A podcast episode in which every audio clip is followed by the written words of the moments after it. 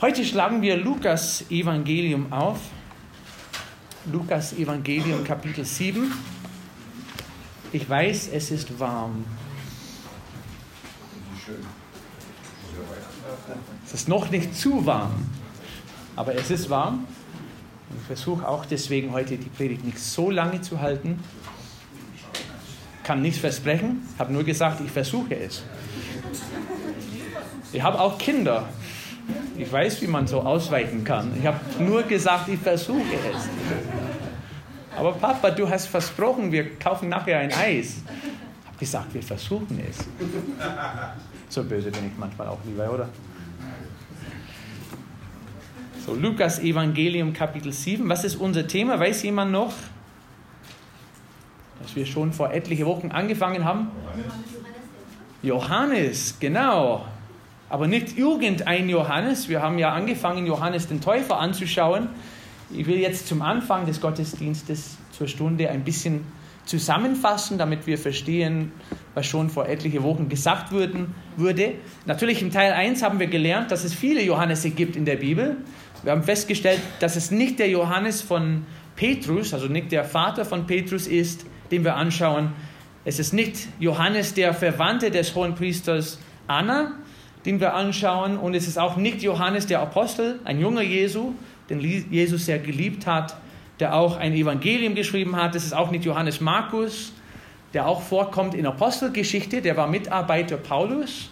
Da war eine Zeit lang weg. Das haben wir auch diese Woche angeschaut, denn er wurde auch im 2. Timotheusbrief erwähnt. Das ist auch eine tolle Geschichte, wie Johannes Markus am Anfang weggegangen ist vom Dienst aber später zurückgekommen ist, wo der Paulus gesagt hat, der ist mir nützlich im Dienst. Das ist eine tolle Geschichte, können wir auch mal anschauen. Sondern das ist ja Johannes der Täufer, den wir angeschaut haben. Wir lesen zum ersten Mal von ihm im Alten Testament, natürlich in Jesaja Kapitel 40, Verse 1 bis 3, ungefähr 700 Jahre bevor er auf die Welt gekommen ist, kommt die erste Prophezeiung von Johannes den Täufer. Und dann wieder, circa 400 Jahre vor Christus, Malachi Kapitel 3 und Vers 1, kommt die nächste Prophezeiung von Johannes, dem Täufer. Und dann gleich vor seinem Geburt in Lukas Evangelium lesen wir ein paar kurze Prophezeiungen, die an seinem Vater gegeben worden sind, als er im Tempel gedient hat.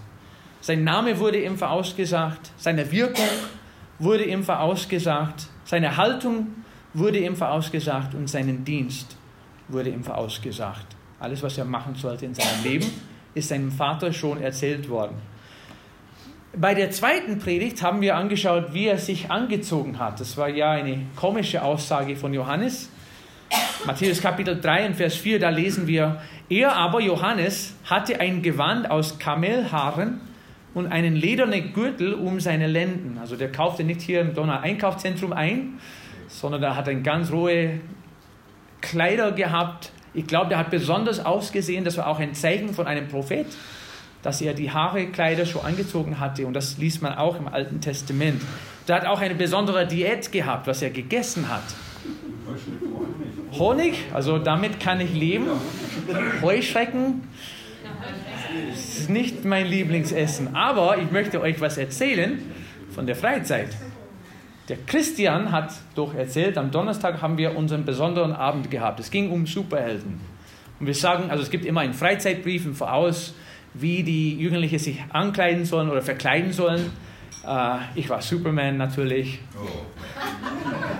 Von Julia aus, das war ihre Idee. Aber es dürften auch Glaubenshelden sein. Es kam ins Gespräch, wer vielleicht als Spurgeon auftauchen konnte. Dann haben wir festgestellt, wir sollen vielleicht keine Pfeifen rauchen in der, in der Freizeit.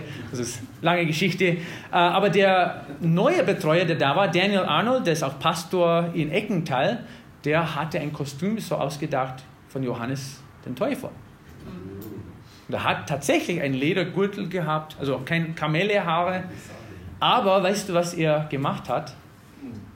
Er ist draußen an dem Abend vor der Stunde und hat Heuschrecken gefangen und geklebt überall an seinem Mantel. Und mittendrin, als er gesprochen hat, hat er so getan, Aber der hat es so realistisch gemacht. Ich habe gemeint, hatte das tatsächlich. Also er hat es richtig schön gemacht. Also ich kann sowas nicht vorstellen. Aber so war die, diese Diät von Johannes der Täufer. Warum ist es so? Warum hat er sich so gekleidet? Warum hat er solches Essen gehabt? Und ich glaube, die Antwort ist ganz leicht zu verstehen, wenn man sein Leben anschaut. Er hat nur ein Ziel gehabt in seinem Leben. Vorbereiter auf Jesus Christus hin. Die alle anderen Sachen in seinem Leben waren ihm unwichtig. Wenn er ein Auto gekauft hätte, wäre es so ein Schrottauto, ich bin überzeugt. Oder er hat bestimmt ein Fahrrad gehabt, keine Ahnung. Er hat nur die billigste Sachen genommen, damit er sich voll konzentrieren konnte in seinem Dienst als Vorbereiter für den Herrn Jesus Christus. Und diesen Dienst hat er treu und schön gemacht. Wir haben vor zwei Wochen gesehen, was er für eine Botschaft rübergebracht hatte. Drei Punkte. Seine erste Predigt war immer, tut Buße. Tut Buße. In jenen Tagen aber erscheint Johannes der Täufer und verkündigt in der Wüste von Judäa und spricht, tut Buße, denn das Reich der Himmel ist nahe herbeigekommen. Und in Verbindung mit dieser Buße hat er auch immer wieder Menschen getauft. Seine zweite Botschaft war, siehe das Lamm Gottes. Vers 29, Johannes Kapitel 1. Am folgenden Tag sieht Johannes Jesus auf sich zukommen und spricht, siehe das Lamm Gottes, das die Sünde der Welt hinwegnimmt. Und diese Botschaft kam immer wieder vor in seiner Predigt. Und dann gab es eine dritte Botschaft, die genauso wichtig ist, die er immer wieder erwähnt hat, die man immer wieder in seinem Leben und in seine Botschaft sehen konnte und hören konnte. Und das heißt, Jesus ist größer. Der Johannes war ja ein großartiger Prediger. Der hat eine Menge Leute um sich gehabt. Also ich habe nochmal diese Woche daran gedacht, wir haben auch vieles machen müssen ohne Mikro. Wir waren mal in der Turnhalle und weißt du, wenn man in der Turnhalle ist und Anleitung geben muss wegen einem Spiel und das sind 50 Jugendliche in der Turnhalle, was muss man machen? Also entweder schreien oder man muss vom Bauch aus reden, also irgendwie mit lauter Stimme, also man lernt, wie das geht auch. Damals haben sie auch keine Mikros gehabt, aber Johannes der Täufer, es ist immer wieder erwähnt, die Stimme Johannes der Täufer. Der müsste eine besondere Art und Weise gehabt in der Predigt und der wurde gehört. Die Predigt kam rüber, die Predigt wurde angenommen, die Botschaft ist akzeptiert worden und viele, viele Menschen haben Buße getan. Viele, viele Menschen haben sich taufen lassen nach Johannes seine Taufe, Taufe der Buße. Und viele, viele Menschen haben auch verstanden, ja, hat er seine Arbeit im Voraus gut gemacht, er hat den Weg vorbereitet auf Jesus Christus hin. Und Johannes hat dann auch später gesagt, als er gemerkt hatte, seine Jünger würden weniger und Jesus seine Jünger würden mehr, er hat gesagt, er muss wachsen, ich aber muss abnehmen. Und das war Johannes seine Einstellung. Heute möchte ich eine Geschichte aber von Johannes in Lukas Evangelium Kapitel 7 lesen. Und es ist ja eine längere Stelle, aber wir schaffen es trotzdem. Ich habe versprochen zu versuchen, dass die Predigt nicht allzu lang ist. Dürft ihr so verurteilen oder urteilen, wie lang lang heißt. Also das ist eure Entscheidung. Aber wir lesen doch die längere Stelle und schauen wir ein paar Sachen über Johannes den Täufer an. Dazu wollen wir als erstmal aber beten. Lukas Evangelium 7. Wir beten zuerst. Herr Jesus, ich danke dir sehr für dein Wort. Ich danke dir für das, was wir auch in der letzten Woche gehört haben. Das war ja richtig ein Segen, dass wir jeden Tag den ganzen zweiten Timotheusbrief durchlesen dürfen mit den Jugendlichen. Und jedes Mal beim Durchlesen fällt uns was Neues ein oder auf, was wir vielleicht vorher nicht so gemerkt haben.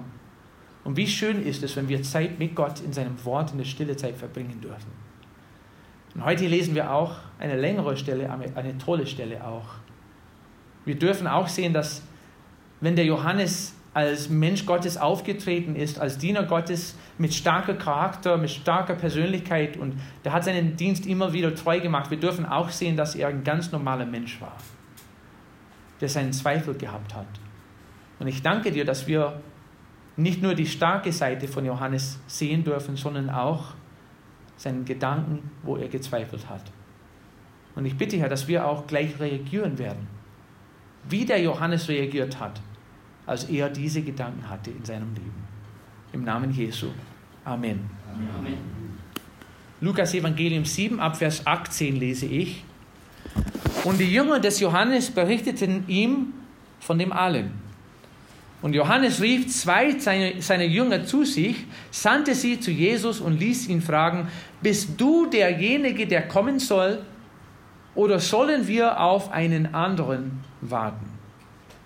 Als nun die Männer zu ihm kamen, sprachen sie, Johannes der Täufer hat uns zu dir gesandt und lässt dich fragen, bist du es, der kommen soll, oder sollen wir auf einen anderen warten? Zu derselben Stunde aber heilte er viele von Krankheiten und Plagen und bösen Geistern und schenkte vielen Blinden das Augenlicht. Und Jesus antwortete und sprach zu ihnen, Geht hin und berichtet dem Johannes, was ihr gesehen und gehört habt. Blinde werden sehend, Lahme gehen, Aussätzige werden rein, Taube hören, Tote werden auferweckt, Armen wird das Evangelium verkündigt und glückselig ist, wer nicht Anstoß nimmt an mir. Und als die Boten des Johannes weggegangen waren, fing er an, zu der Volksmenge über Johannes zu reden. Was seid ihr in die Wüste hinausgegangen zu sehen? Ein Rohr, das von Wind bewegt wird? Oder was seid ihr hinausgegangen zu sehen? Einen Menschen mit weichen Kleidern bekleidet? Siehe, in der herrliche Kleidung und Üppigkeit leben sind an den Königshöfen. Oder was seid ihr hinausgegangen zu sehen? Einen Propheten? Ja, ich sage euch, einer, der mehr ist als ein Prophet. Dieser ist's, von dem geschrieben steht, siehe, ich sende meinen Boten vor dem Angesicht her, der, den, der deinen Weg vor dir bereiten soll. Denn ich sage euch, unter denen, die von Frauen geboren sind, gibt es keinen größeren Propheten als Johannes der Täufer. Doch der Kleinste im Reich Gottes ist größer als er. Und das ganze Volk, das ihn hörte, und die Zürner gaben Gott Recht, indem sie sich taufen ließen mit der Taufe des Johannes. Die Pharisäer aber und die Gesetzgelehrten verwarfen den Ratschluss Gottes, sich selbst zum Schaden, indem sie nicht von ihnen taufen ließen. Und der Herr sprach, wem soll ich nun die Menschen dieses Geschlechts vergleichen? Und wem sind sie gleich? Sie sind, sie sind Kindern gleich, die am Markt sitzen und einander zurufen und sprechen, wir haben euch aufgespielt und ihr habt nicht getanzt, wir haben euch Klagerlieder gesungen und ihr habt nicht geweint. Denn Johannes der Täufer ist gekommen, der aß kein Brot und trank keinen Wein. Das sagt ihr, er hat ein Dämon. Der Sohn des Menschen ist gekommen, der isst und trinkt. Das sagt ihr, siehe, wie ist der Mensch ein Fresser und Weinsäufer, ein Freund der Zöllner und Sünder. Und doch ist die Weisheit gerechtfertigt worden von allem ihren Kindern. Wir lesen ja diese Geschichte und damit ihr ein bisschen vom Hintergrund wisst, es ist ja eine Parallelgeschichte in Matthäus Kapitel 11 und Vers 2 zu lesen. Es ist auch wichtig, dass ich den ersten Vers lese, damit ihr versteht, warum der Johannes die zwei Botschafter geschickt hatte. Matthäus 11, Vers 2, da steht, als aber Johannes im Gefängnis von den Werken des Christus hörte, sandte er zwei seiner Jünger. Der Johannes ist nicht irgendwo unterwegs und hat irgendwie die Gedanken gehabt, jetzt muss ich Jesus wieder fragen, ob er tatsächlich der Messias ist. Da musst du verstehen, wo der Johannes ist, als er diese Gedanken gehabt hatte und als er die zwei Jünger zu Jesus geschickt hatte. In Lukas 9 ist es nicht so viel davon erzählt, aber doch in Matthäus Kapitel 4 und Vers 3 lesen wir, warum der Johannes so verhaftet wurde. Herodes hatte den Johannes ergreifen lassen und ihn binden und ins Gefängnis bringen lassen wegen Herodias, der Frau seines Bruders Philippus. Denn Johannes hatte zu ihm gesagt, es ist dir nicht erlaubt, sie zu, zu haben oder heiraten. Und er wollte ihn töten, fürchtete aber die Volksmenge, denn sie hielten ihn für einen Propheten. Und da ist es rausgekommen, Herodes, der hat die Frau ähm, seines Bruders zu sich genommen als Ehefrau. Die Frau hat es auch freiwillig gemacht und Johannes hat eine Stellung dazu genommen. Er hat gesagt, es ist nicht so erlaubt, dass ein Mensch das machen darf. Also selbst wenn du König bist oder Tetrach, Vierfürst, wie, das, wie auch immer das heißt, das ist nicht von Gott gewollt. Und der Johannes hat kein Problem gehabt, seine Meinung zu sagen, auch in geistlichen Sachen. Der hat immer wieder eine treue Botschaft verkündigt. Und wegen dieser Botschaft, und vielleicht wenn man nur diese Stelle liest, würde man meinen, der Herodes war mit ihm echt sauer. Und vielleicht war er das auch. Es steht auch hier in diesem Vers, dass er sauer mit ihm war und deswegen auch verhaftet hat. Aber es gibt in einer anderen Stelle, Markus Kapitel 16, Vers 19, Herodias, das ist die Frau, aber stellte ihm nach und wollte ihn töten. Und sie könnte es nicht. Also die Frau, auch wenn Herodes mit Johannes ziemlich sauer war wegen dieser Aussage, die Frau war noch sauer. Und sie wollte vom Anfang an schon seinen, seinen Kopf haben. Und der Herodes, der stand dazwischen, der wollte ihn irgendwie auch töten, aber könnte ihn nicht. Er hat Angst vor dem Volk gehabt. Immer Druck von der Frau, immer Druck von dem Volk. Er hat nicht gewusst, was er machen sollte. Da sieht man schon, dass er ein manipulierter Mensch war. Also von beiden Seiten, er konnte nicht eine Entscheidung treffen für sich selbst. Aber jetzt auf diesem Grund ist der Johannes im Gefängnis. Seine starke Persönlichkeit ist eingesperrt. Er darf nicht mehr so predigen. Der hat ab und zu Kontakt zu seinen Jungen. Das merken wir. Der hat jetzt die zwei Jungen zu Jesus geschickt. Aber jetzt sitzt er im Gefängnis und soweit er weiß, ist sein Dienst zu Ende. Und jetzt haben wir eine Geschichte in Lukas Kapitel 7 Johannes der Täufer ist im Gefängnis. Jesus macht seinen Dienst weiter in Nein. Wenn man die Verse davor liest, das ist ein, ein Dorf so in der Nähe von Nazareth in Galiläa, wo Jesus aufgewachsen ist, acht Kilometer südöstlich von Nazareth. Und dort hat Jesus einen Toten auferweckt. Da würden sie alle von Furcht ergriffen, steht in den Versen davor. Und sie priesen Gott und sprachen, ein großer Prophet ist unter uns aufgestanden und Gott hat sein Volk heimgesucht. Und diese Rede über ihn verbreitete sich in ganz Judäa und in der ganzen Umgegend. Jesus hat gerade einen Toten auferweckt und natürlich, wenn sowas passiert, es würde rumgesprochen, was Jesus gemacht hat, nicht nur im Dorf, nicht nur in dieser Region in Galiläa, wo dieses Dorf war, sondern Wort davon ist ganz nach Jerusalem gegangen und sogar irgendwie zum Gefängnis gegangen, wo der Johannes sich befindet, befunden hat. Das Wort ging rum und jetzt ist der Johannes im Gefängnis und er hört, Jesus hat gerade einen Toten auferweckt. Was würdest du denken? Du hast deinen Dienst treu gemacht. Der Mensch, der auf die Welt gekommen ist, um Heil zu bringen, um als König dazustehen, hat die Vollmacht, hat die Autorität, gestorbene Menschen wieder ans Leben zu, zu rufen. Was würdest du meinen, als du im Gefängnis sitzt? Ich habe eine sehr gute, enge Beziehung zu diesem Mann. Ich bin verwandt mit diesem Mann. Ich habe jetzt jahrelang treu den Dienst gemacht, wozu ich berufen worden bin. Und jetzt ist er im Norden und er heilt Menschen und er tut besonders gute Sachen. Der hat jetzt gerade einen Toten auferweckt. Und ich, was ist mit mir? Ich sitze im Gefängnis. Und das ist meine Belohnung. Habe ich mein ganzes Leben hier umsonst verbracht? Habe ich meinen Dienst hier umsonst gemacht und der ist gerade im Gefängnis in Zweifeln gekommen. Und das sieht man, also wir wissen nicht ganz, was er seinen Jungen gesagt hat. Aber was ich ganz, ganz toll finde, wie Johannes im Gefängnis in seinen Zweifeln, Zweifeln reagiert hat. Was hat er gemacht, als er angefangen hat nachzudenken und zu zweifeln? Die Jünger weggeschickt, ob der der Christus der Messias ist, der kommen soll. Aus okay. dem Grund, weil er wusste, wenn der sein Werk beginnt, ist sein Werk zu Ende. Jetzt muss man überlegen, was macht man, wenn man Zweifel hat? Es, es gibt, ja, es gibt ja ein paar Möglichkeiten, was wir tun können. Es gibt ja ein paar Möglichkeiten, wie wir uns entscheiden können, wie wir reagieren können. Und ich muss ehrlich sagen, viele von uns, wenn wir zweifeln, wir reagieren nicht, wie Johannes der Täufer reagiert hat. Also wir grübeln über die Sache. Wir machen Gedanken, ob wir vielleicht einfach aufhören sollen.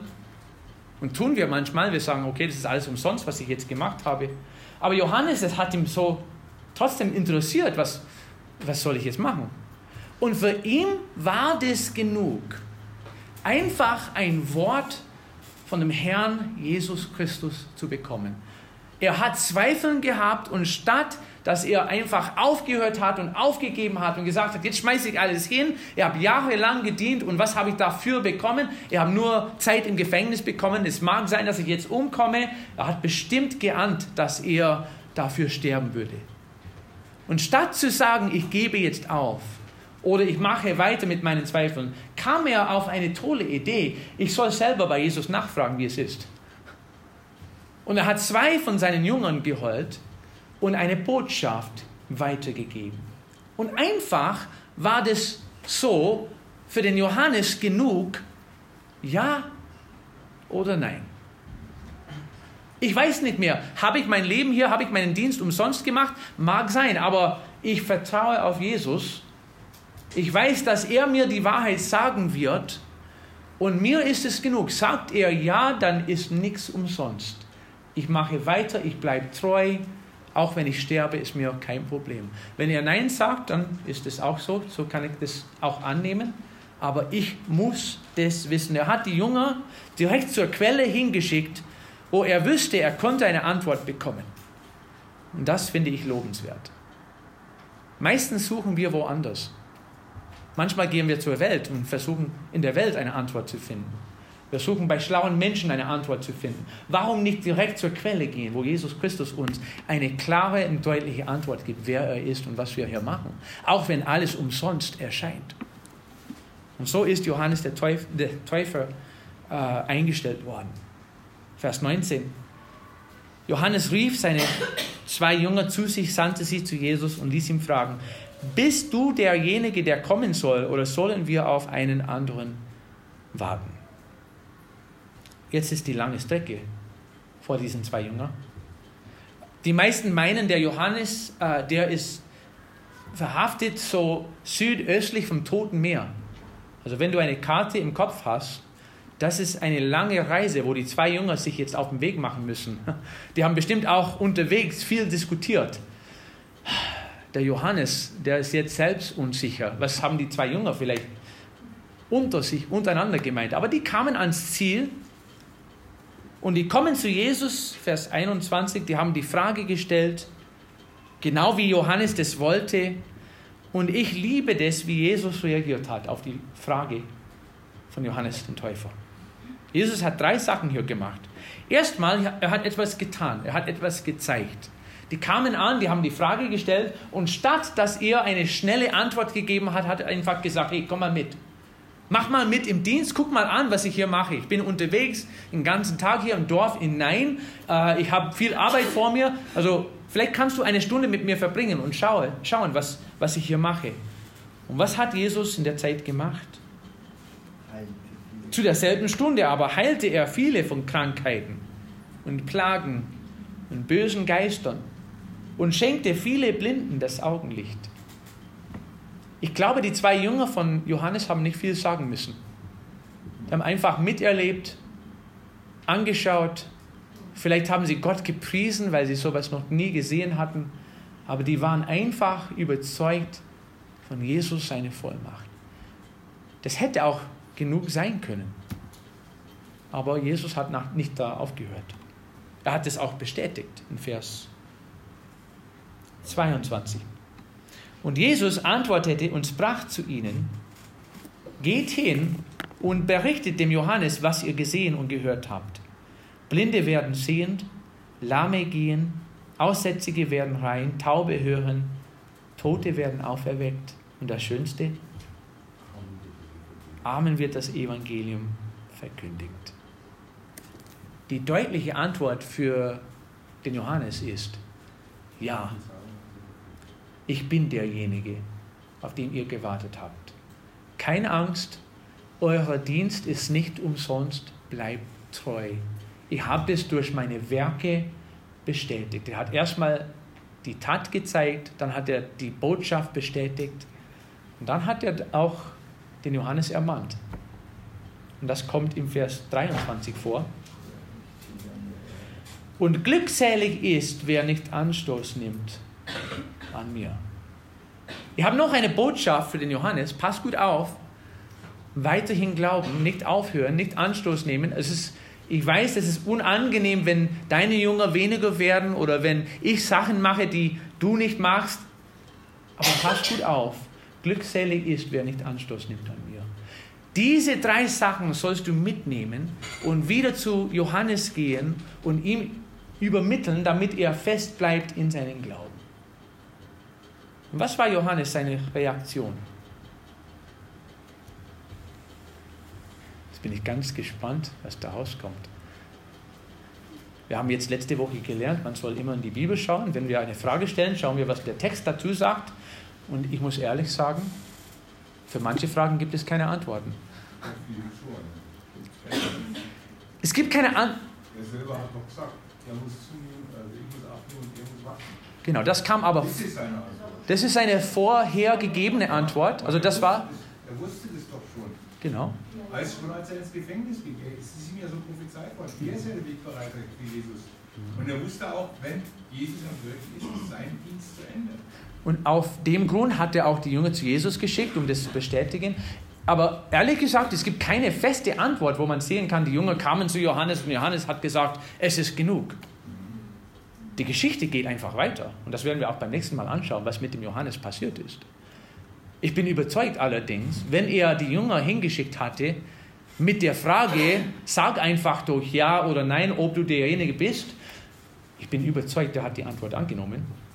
Er ist treu geblieben und er hat selbst wahrscheinlich auch weiterhin im Gefängnis seinen Dienst gemacht. Was allerdings wichtig bei dieser Geschichte ist, manchmal haben wir solche Glaubenshelden. Und für mich ist Johannes ein Glaubensheld. Also wie er gedient hat, wie er auf alles verzichtet hat in seinem Leben, wie er einfach so zielorientiert den Dienst für den Herrn Jesus Christus gemacht hat und selbst gelitten hat, weil er einfach die Wahrheit rausgestrahlt hat und bereit war, auch im Dienst klein zu werden, damit Christus groß werden könnte. Der ist für mich ein Glaubensheld. Aber selbst dieser Glaubensheld hat einen Moment in seinem Leben gehabt, wo er gezweifelt hat und gemeint hat, ist das alles umsonst. Aber was ein Glaubensheld unterscheidet von uns manchmal, wie er mit den Zweifeln umgegangen ist. Meistens sagen wir, Herr, das ist ja alles umsonst. Du hast es mir klar gezeigt, dann schmeiße ich alles hin ich höre jetzt auf. Das macht mich traurig zu sehen, wie Menschen so bereit sind, ihr Glaubenswachstum aufzugeben. Aber Johannes hat gesagt, ich schicke lieber zu Jesus hin und ich frage ihn, ich finde meine Antwort bei Jesus. Und wenn mir einfach ein Ja sagt, ist es mir genug, das nehme ich auch an und ich mache weiter in meinen Dienst für den Herrn wir nehmen nicht die Zeit dafür. Jesus hat auch in dieser Geschichte etliche interessante Aussagen über Johannes gemacht. Das wäre eure Hausaufgabe bis in zwei Wochen rauszuholen, was über den Johannes gesagt wurde von Jesus. Ähm, aber ich hoffe, dass es euch eine Ermutigung ist. Also nicht zu zweifeln, sondern wenn man zweifelt, wenn man an den Punkt kommt, wo man meint, es geht jetzt nicht weiter, dass wir einfach schauen, Herr, was sagst du zur Sache? Und wenn der Herr eine Antwort gibt, es einfach anzunehmen und zu sagen, ja, das ist mir genug. Lasst uns zusammen beten.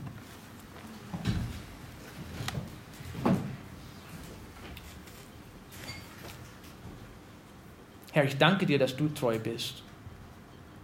Und wir kommen alle ab und zu an Stellen in unserem Leben, wo wir zweifeln, wo wir durch Schwierigkeiten gehen müssen. Und es ist ja uns versprochen als Kinder Gottes, ja, und alle, die gottesfürchtig leben wollen in Christus Jesus, werden Verfolgung erleiden. Wir haben ja kein leichtes Leben versprochen bekommen, Herr. Was wir allerdings doch haben, ist Gottes Gegenwart. Wir haben den Heiligen Geist in uns, der uns begleitet und tröstet und beisteht. Und ich danke dir, dass wir auch mit dieser Gewissheit in die Welt hinausgehen dürfen und dienen dürfen. Und selbst wenn wir im Dienst stehen und irgendwann mal zum Zweifeln kommen, ich danke dir, dass wir jede Gelegenheit haben, zurück zum Herrn Jesus Christus zu gehen und zu fragen, Herr, ich will wieder diese Beziehung auffrischen und von dir nochmal bestätigt hören, dass du derjenige bist, der meine Seele gerettet hat.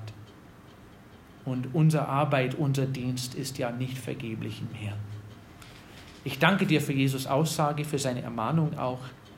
Hilf uns nicht Anschluss zu nehmen an dem Herrn Jesus Christus, sondern treu zu bleiben. Und auch wenn es nötig ist, dass wir mitleiden, Herr. Aber hilf uns auch ermutigt zu werden und stark zu werden und ganz treu den Weg mit dem Herrn zu gehen. Im Namen Jesu. Amen. Amen. Amen.